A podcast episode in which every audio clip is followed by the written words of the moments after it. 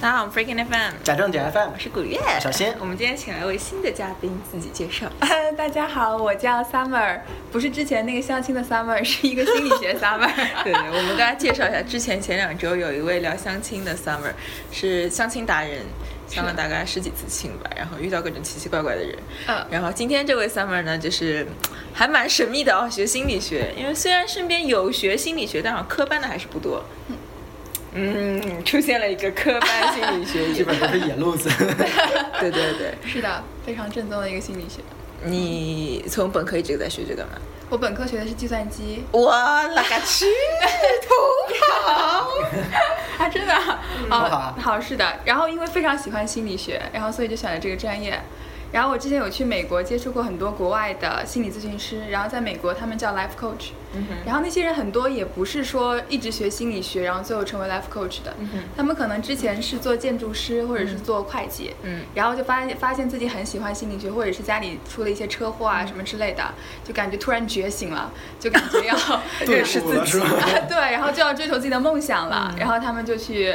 去上一堆心理学的培训班啊，就这种对国际，上这的种培训班现在还蛮多的。对，然后国外那些都比较正宗的，嗯然后出来就变成一个 life coach，然后就可能一小时就收费好几百美元或者什么之类的。啊而且美国的一个心理咨询师的好处是，它是可以纳入医保的，啊所以可能每几个人就会有一个，就会配一个心理咨询师。嗯像国内的话，目前的情况是它完全都不纳入医保，嗯而且也不是很正规，所以其实跟美国有很大的差距。那我那个时候就是在国外认识的那些心理咨询师，就跟他们聊天之后，觉就觉得他们每个人都非常的。温暖，而且非常的犀利。嗯然后我就希望自己跟他们一样温暖而犀利。哦，我来感受一下， 又温暖，感觉到我的温暖了吗？好温暖啊！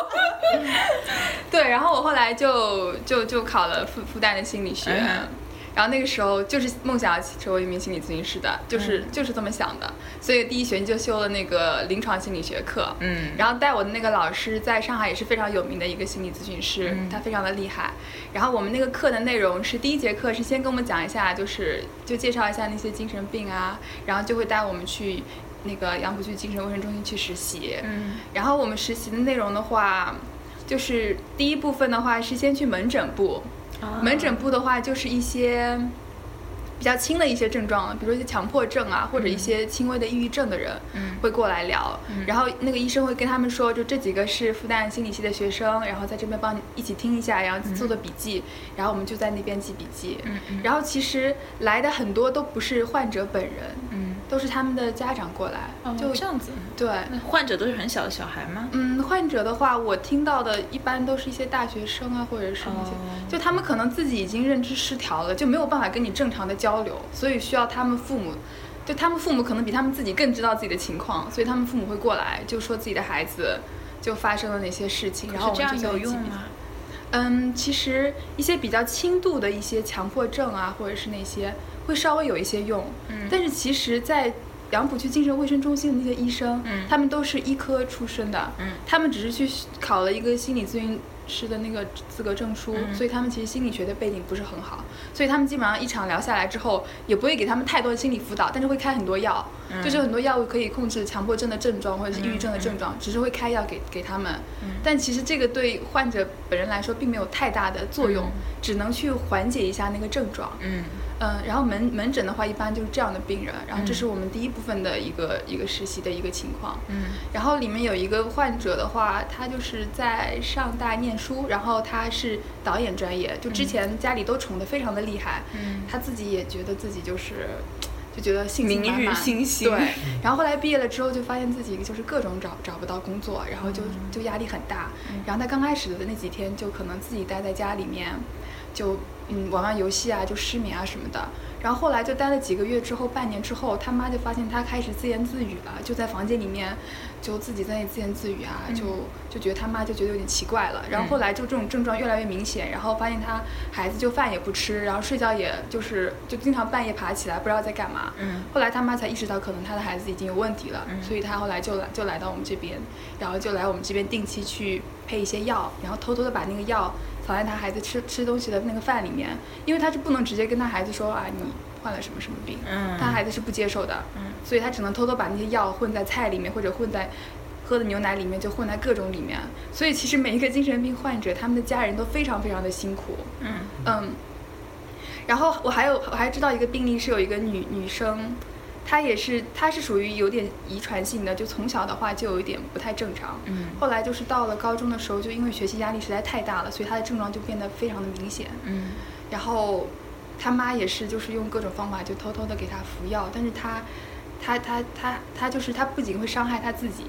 他有的时候还是还会伤害他妈。嗯然后他有一次就是就是拿拿剪刀戳了他妈的背，戳了十几刀，就他妈背上都是血。后来他戳完之后，他就跟他妈说：“哎，妈，你背上好像被蚊子叮了，有有几滴。”红红的印子哦然后那个时候他妈就意识到不能再把女儿这么藏在家里了，嗯就真的要不得不把她送到精神病院里来，就她嗯已经实在是带不动这个孩子了。嗯就相当于是，如果家里有一个精神病患者，至少有一要一到两个人去全身心的去照顾这个人对。就他可能动不动就走丢，动不动就自残自虐，嗯就会有很多这种这种奇怪的行为。嗯。所以其实对家人来说，真的是一个一个很大的影响。 那他进了医院之后会痊愈吗？这个问题， 其实，嗯，有些病是可以痊愈的，嗯但大多数其实是很难痊愈的。特别是到了进医院这一步。，对，到了进医院这一步，几乎已经很难痊愈了。嗯就精神分裂，就是很多病，心理疾病，它其实是先天加后天的。嗯就是医院里面有的人，就是父亲关在一个病房，儿子关在另外一个病房，就他们其实是有遗传性质的。有了遗传性之后，就是你本身体内就有这种易感的基因，然后你后天可能受到了一些遭遇了一些挫折或者一些东西，然后你这种因这种基因就被激发了之后，然后你的病症就出来了。哦这种是很难根治的，嗯而且他们这种病比较严重的话，你的大脑的脑区啊，或者是你的一些激素，可能跟别人分泌的情况也不一样，嗯它就已经有有了一定的这种生物性的表征，嗯嗯，所以是很难根治的，就只能是通过这种药物去控制你的症状，就比如让你平静下来，嗯或者是减少你的这种痛苦、这种抑郁的情绪。但是，但是如果真的要根治的话，其实是需要一个很厉害的一个心理咨询师，还而且还要有要有很好很好的社会支持，嗯就是他父母要给他很好的爱。但是你要知道，一个人他之所以会患。心理疾病，嗯就是因为他本身的一个社会支持不够，或者是因为他家庭环境本身就不好，嗯他才会患这种病，是吧？所以像这样的人，他是很难，就是因为你得病之后，你后来反而去获得很好的社会支持去痊愈的。就他本身的环境其实就是很差的，他父母可能本来就是很溺爱这个孩子，本来就是不懂教育的，所以他患了病之后，他情况并不会因为这样就变好，他可能就这种这种症状可能会越来越明显。所以我觉得在国内的话，真的很少有人患了心理疾病之后得了痊愈，而且现在国内的一个心理咨询的一个机构其实也不是很专业，嗯就是国家现在是没有专业的心理咨询机构的，嗯就是我们现在看到的心理咨询机构，它其实是是叫健康机构，就是它是不让不让你挂这个心理咨询机构、嗯这个东西的，就是在国内它不是合法的，那精神卫生中心算是个什么样的机构？它就属于是在医学下面的，嗯是只有就是精神科的医生进去，他们嗯是要有处方权的，对就精神科的医生跟心理学医心理咨询师的差别就在于，心理咨询师在国内是没有处方权的，嗯我不能给你开任何药，我只能跟你聊天，是而且我跟你聊天的费用是不纳入医保，而且非常的贵，嗯，嗯，所以就是很少有人会去愿意去选择。我跟你聊完天，叫你去别的医院开药。嗯 他这他这聊天不能和你的药理相互作用嘛，因为所这以种，所以我今天见到他第一句话是问他说，临床医学，因为我我的认知里面，临床的心理医生是要有医学证书的，嗯因为他对是要开药的嘛，是的要，执是照的，对所以你们这种还是靠聊天来进行。对，我们是靠聊聊天，就是、嗯其实有很多病是真的可以通过聊天来来治愈的，嗯嗯就比如说，嗯，就比如说你你是一种轻微的抑郁症，可能你主要就是你先天性的因素比较少，嗯主要是因为你后期。比如说你遭受很大的挫折，或者是跟嗯，或者是亲密关系建立的很差，嗯然后我可以通过聊天让你找到你的病因，然后给你很多的支持，可以嗯帮助你走出来。但是，一般都是一些比较轻微的一些心理疾病，嗯但是如果真的已经到了一种生物性的，就已经影响到你脑区、影响到你思维方式的那种，比如精神分裂症那种，嗯真的是只能通过这种药物去控制你的症状，让你勉强维持一个不发疯的一个一个正常的一个状态。你说影响到脑区这个是个什么概念？就是说他他会出现幻幻、就是哦幻觉，幻会幻幻听这听，种所以他的听觉的的那一块脑区跟我们是不一样的。哦，生理上不一样。对，生理上已经不一样，所以才要通过药物去控制它。哦就如果你生理上其实一样的话，就不需要通过药物去控制，对吧？嗯嗯，药物它其实就会调节你的一些一些激素啊，内一分些泌是对就调节呃这我 些东西。我会会想到，我问一个问题，因为我之前读到篇文章说，嗯这个人是可能年少的时候十四岁左右，嗯少女时候患患了一点轻微抑郁症，医生给她开了药，嗯，他说吃了药之后，他再也没有办法获得性高 潮，哦，嗯受到了震惊，这样问这个问 题，哦，我我觉得这个并不是，并不是一定有因果关系吧，而且这个也很难去验证它的因果关系，它可能它可能是这么归因的，但是这不一定啊。嗯，你觉得不一定，嗯，，对，我觉得抗抑郁的那些药，他们对性的影响应该不是很大 吧？他们它可能影响激素分泌 吧。啊、对，但是也也不不至于会影响到性吧？这并不是它的一个一定会有的副作用啊，嗯也这也不是一个一定的因果我关系。就我就问问啊，因为我突然想你到是，你是想你吃药会不会影响你吗？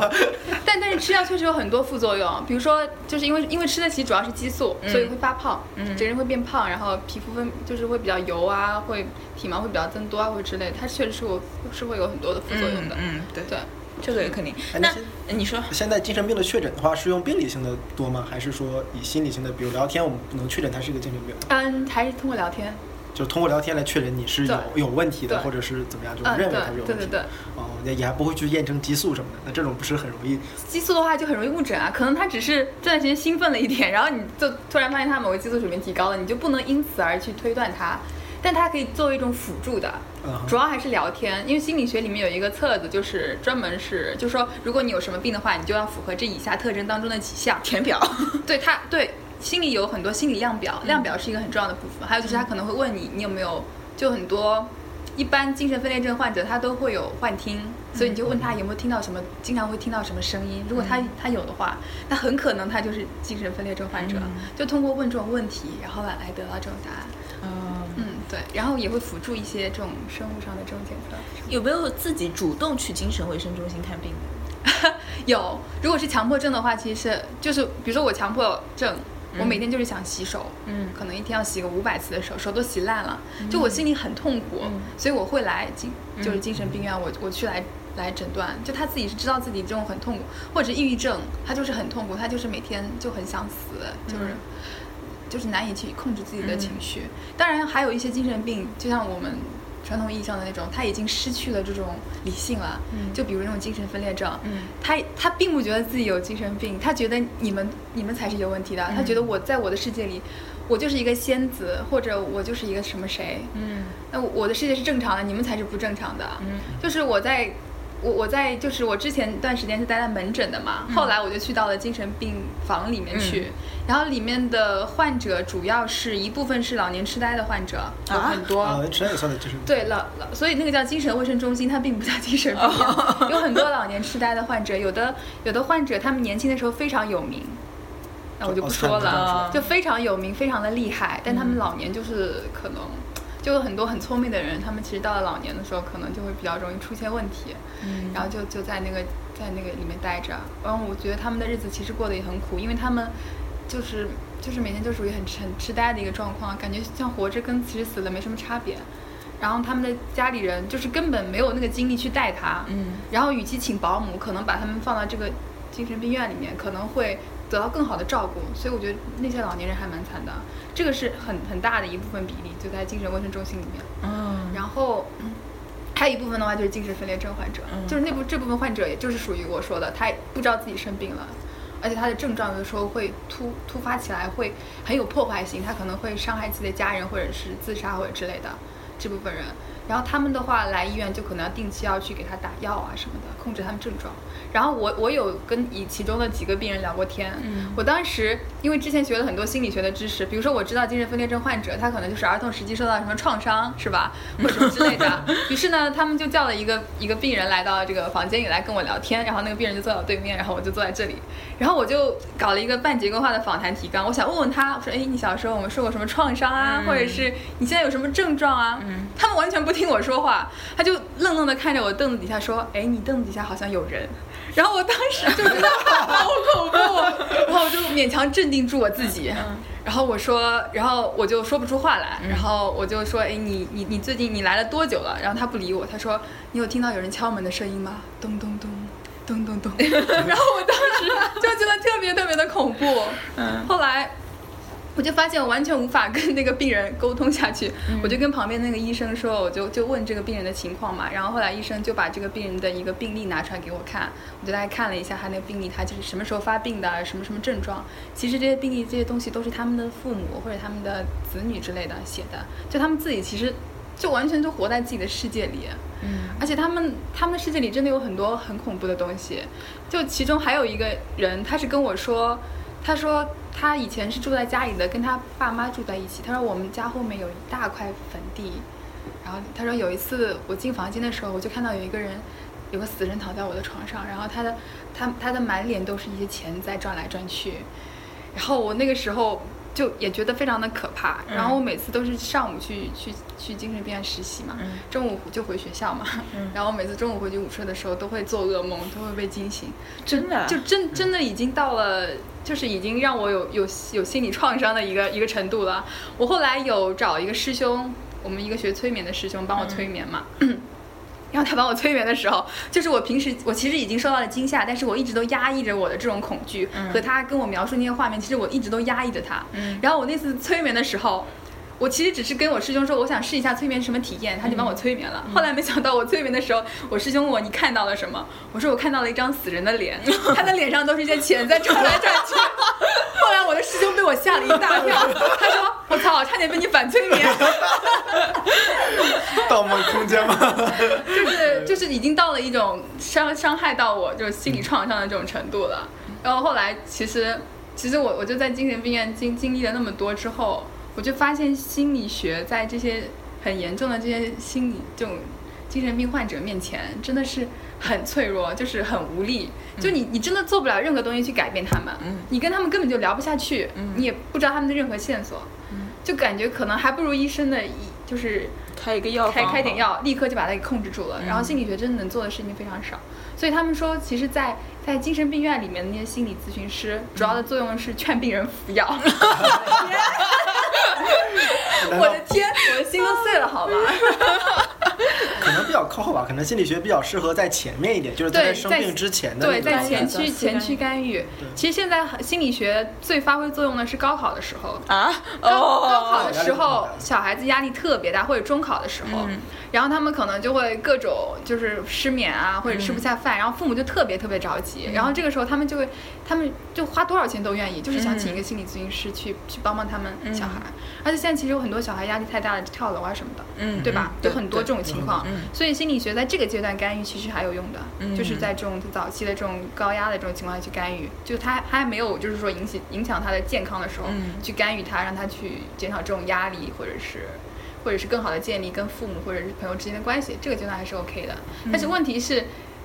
对于现在很多在上海的人来说，可能你有这个需求，但是你完全不知道去哪里去找这种专业的机构。嗯就社会上是有一些机构的，但是他们也不一定靠谱。嗯里面可能是鱼龙混杂，因为现在国内的那种比较权威的，就是心理咨询师资格证书嘛，就是有一级、二级，但这个真的很好考，嗯就是你花点钱报个班，你一下就可以拿到那个证书。嗯你拿到那个证书跟你是否是一个优秀的心理咨询师，其实没有什么太大的关系。那您有没有什么推荐指南？我我我觉得。其实比较好的一一般都是一些大学里的教授，就比如说嗯我的那些老师啊什么的，嗯嗯就他们可能有的会有一些朋友去找他们，他们可能跟那些人认识的话，会帮他们孩子稍微做几期的嗯心理咨询。 嗯但如果你是社会上去找，真的还挺难的。不是一种准确的职业嘛，还是没有准确对执照算非法对行医的这种，还对是对蛮对蛮是蛮的危险的是的。真正有能力的人为什么去搞这种事 情？当个老师不挺好的？对啊他也他不会们去搞一个专业的那种心理咨询。像我们学，因为我是华师大的嘛，嗯我们学校也是心理专业很出对名，对，所以我们学校对内是免费做心理咨询的。嗯然后我有同学就去做过的，嗯，因为他可能也是因为压力很大就去做过。嗯然后我觉得听他回来描述的状况，就觉得全他妈扯 淡， 就就觉得就觉得这个事情跟劝你服药做的事情差不多。对我我们复旦也有。然后我因为很想做心理咨询师，所以我就特意过去去做咨询，嗯然后去跟他们聊天，然后确实是觉得然后发现了心理咨询师的心理创伤，你心里有创伤，我来帮你抚平对一对，下。他们他们就会觉得你就是儿童时期的一些事情，就对就会对你现在的行为造成怎样怎样的影响，但是其实你可能并不认可他的这种联系。嗯嗯，不有 有句话就心理医生、心理学、心理学都觉得你的问题都是童年造成的，对 学社会学都认为是社会是 社会结构造成的。学计算机术技术不够先进，无法解决这个问题是吧？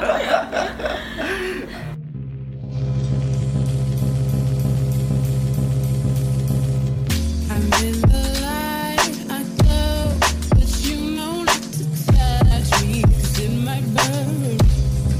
If it don't work, but soon you'll see the truth is after the smoke. I'm in the light, I glow, but you know not to touch me, 'cause it might burn. If it don't work, we soon you'll see the truth is after the smoke. Hey. 希望你这明早不用上班，希望你和爱的人吃一顿烛光晚餐，希望你的青春就像威化饼干，味道甜伴着酸，又不是清酒行剑南山。希望你的梦想有所进展，希望你的性格随遇而安，半点不贪婪。希望你的生活环境看不到破烂，希望街头小贩永远碰不到中国城管，希望所有艺术家有无限灵感，希望你的自由言论不被各大监狱关，希望真相能够登上新闻周刊，希望空气从来没被污染腐烂你的器官，希望雨树云展城市上空湛蓝，希望没有富二代近十七岁的强奸犯，希望这里没有冷漠麻木泛滥，希望我所希望的现象别来得太慢。 I'm in the light, I glow, but you know not to touch me, 'cause it might burn. If it don't work, we soon you'll see. 那你们如果日常工作在精精神病院的话，还主要有什么日常工作呢？除了劝人服药之外， 他们有什么业余生活吗？呃你是说那些啊？你说患患者者吗嗯患者业余生 活，他们他们环境真的很差，嗯，就一个房间里面就跟食堂一样，你知道吗？就是那种。一张张桌子，一张桌子上面有一排一排的椅子，嗯然后这样一张很小的桌子可能坐个七八个人，嗯，所以他们就没有业余生活啊，就白天除了睡觉就是在站在这样一个房间里面，每个人坐在自己的凳子上，嗯然后有的人可能会下下棋或者是或者是做一些事情吧，但他们空间真的很小，也做不了别的什么事情，嗯，嗯，对，而且他们自己其实状态也也比较奇怪。嗯不过不过病友之间还是会有一些关系的，就病友嗯之间可能会这个人跟那个人关系比较好啊，然后那个人有跟没有那个人霸凌事件有会有，啊？真的啊，嗯，就是之就他们之间可能会有一些相互欺负啊，就说谁，就是哦，对我有。去聊过几个患者，他就跟我说他的病友就是什么欺负他呀、什么之类的，就讲这些事情，就他们之间还是会有一些一些关系的。有人的地方就有江湖是吧？没错，就算是在在在这种患者里面，但他们的环境真的很差，因为我有通过他们的那个病房嘛，嗯，就走过走过他们的病房，就所有人都两边排排站，站得满满的，然后每个人都那么，就是用一种很奇怪的眼神看着我嘛，尤其是走过男男病区的时候，就给我的心理压力真的很大，所以我觉得里面的护士。我真的很很佩服他们啊，就是在里面，其实工作环境是很压抑的，就是你跟这样的一群人在里面，对，而且这群人，他们很多人都已经失去了社会支持，嗯有的人可能就被待在就待在里面很久，他爸妈可能都不都不来看他，因为可能已经放弃他了，或者是怎样，嗯或者有的父母就可能会很关心这个孩子，动不动就把他接回去，接回去之后，可能过了一段时间，这个孩子又不行了，又把他送回来，嗯所以其实你跟每个人聊下来，他们都是一个悲剧，就真的都很惨，就不嗯管是他们的家庭还是他们个人，感觉是一个很压抑、很很痛苦的一个地方。嗯，我也这么觉得。听你讲，觉得就就听你做梦梦到那个事情，就觉得蛮压抑 的。对，但是里面的护士其实他们已经自己心理已经比较强大了，然后也比较麻木了，就不会被这种事情而太太感染。嗯嗯我觉得是麻木了吧，应该这种听得多了也就习惯了。对是不是心理咨询师正常也应该是有比较强大的心理承受能力的？因为是经的常看看电影里面，就是最后心理咨询师自己得了心理疾病， 然后特别尴尬，对，晃来晃去。对我，我觉得心理咨询师其实他表面上看上去是一个跟别人聊聊天就能把活干了、把钱挣了的一个职业，但他其实心理压力真的很大。嗯有一个同学，他现在就有在做那种心理咨询师，嗯但是他是做网上的那种，嗯，网上的那种就网聊，就就那种更就就还挺免费的那种，就很便宜，嗯但是又就会有很多奇怪的。奇怪的话题，就我那个同学是个妹子，没有谈过恋爱。嗯她说她做了一个月的心理咨询师之后，什么 都懂了。了不起。 就有的患者会说，就是就你都不不知道他们到底为什么，就跟你聊一些特别奇怪。他说我老是什么什么什么怎么办？然后我同学看不懂什么什么是什么意思，嗯就去查一查。所以他做了一个月之后，什就是 男哎什么男女都之间的懂事 什么都懂了。嗯，对， 变成了老司机开车 了。是的，所以就是你做你做心理咨询师，嗯你就要被迫去接受这些东西。嗯就是，尤其是一个年轻的女心理咨询师来说，有有的时候你的患者可能会对你有有一些行为啊，或者是他有对你有一些想法，他就会毫不避讳的跟你说，但是你要很冷静的听下去，你不能扇他一个耳光说你这个臭流氓给我滚是吧？你肯定还是要冷淡定的坐在那儿去矫正他的这种思想是吧？然后矫正他的思想然迎后合一下，去去忍忍受他的他的这种，嗯，所以其实我觉得。这也是我放弃后来去做心理咨询师的一个原因。我觉得作为一个年轻的女心理咨询师来说，真的很难去去去做到去这样去面对一个一个，比如说一个对你有非分之想的一个一个病人，或者是一个年纪比你大很多，然后他有很多社会阅历，但是他压力很大，所以他患了这种心理疾病。你才是一个刚毕业的一个学生，嗯你怎么去帮他们解决他们的问题呢？或者是有一个妇女跟你跟你说我我老公出轨或者什么之类，我的孩子又怎么怎么样，她说我压力好大。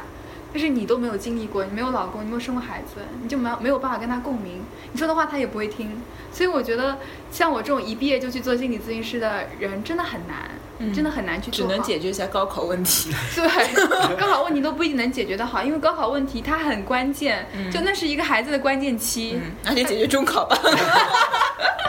中考对小小升初小问升题初之后小升初问，题对这个还可以勉强解决一下，但是高考问题有的时候也很关键，它嗯可能就那么一两个月。就因为我学了心理学，所以我很多朋友的朋友或者朋友的朋友的朋友，嗯，有的时候就会啊各种通过朋友然后联系到我说啊我孩子高考压力好大怎么办，然后就会让我给他们做心理咨询。嗯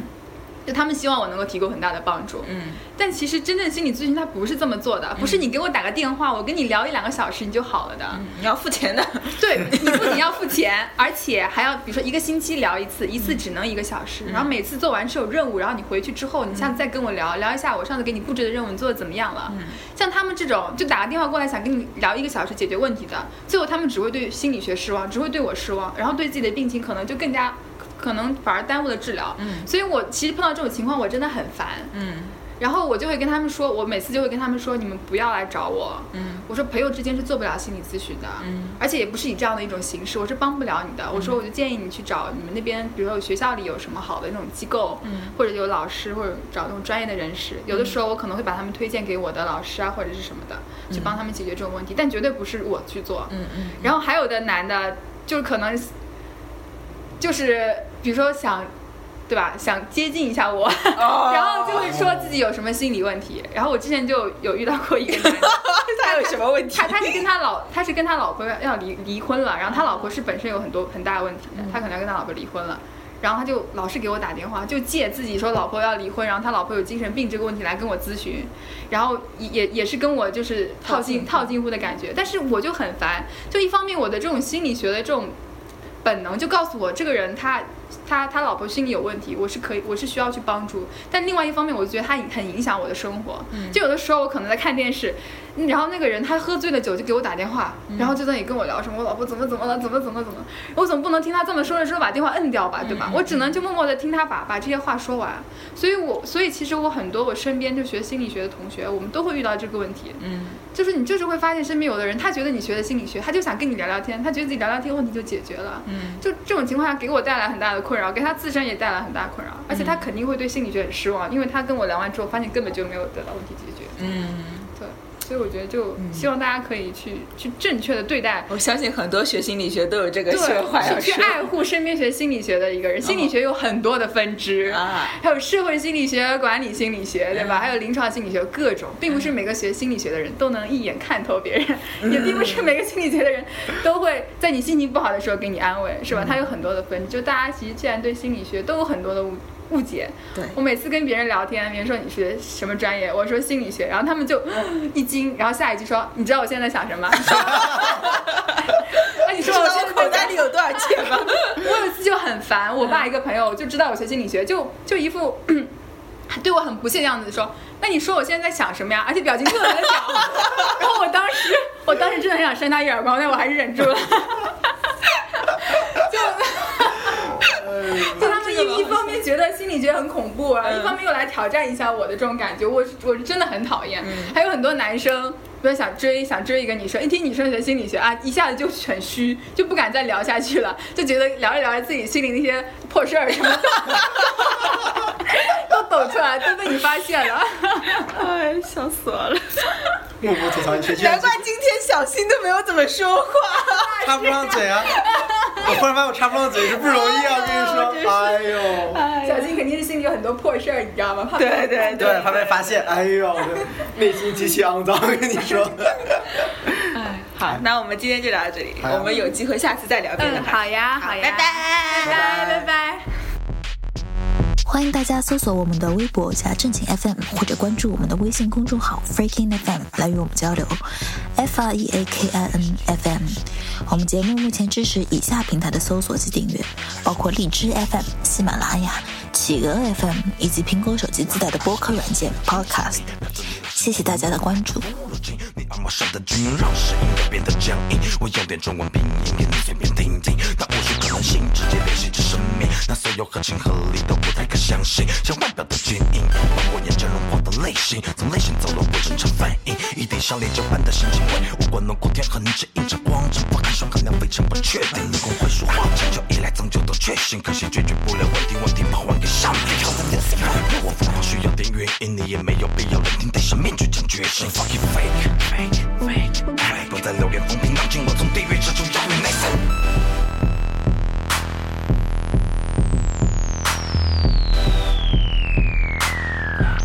二十一世纪的精神病，瞄准你脑神经，用麦克风入侵你耳膜上的菌，请你让我来一，有点让我免疫，刷新你的肾上腺病，听发给塞满感冒。一世纪的精神病，瞄准你脑神经，用麦克风入侵你耳膜上的菌，请你让我来一，有点让我免疫，刷新你的肾上腺病，听妈的发给塞满。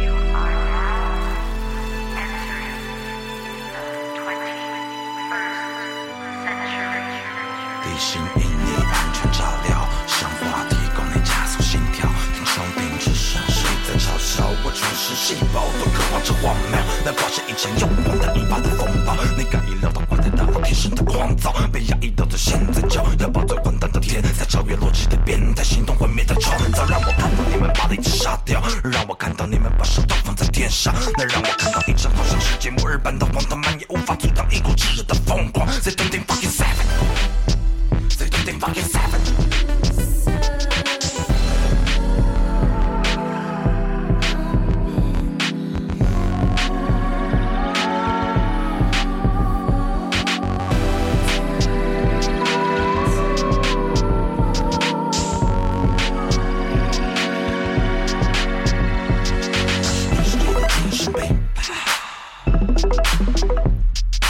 Bing. 二十一世纪的精神病，二十一世纪的精神病，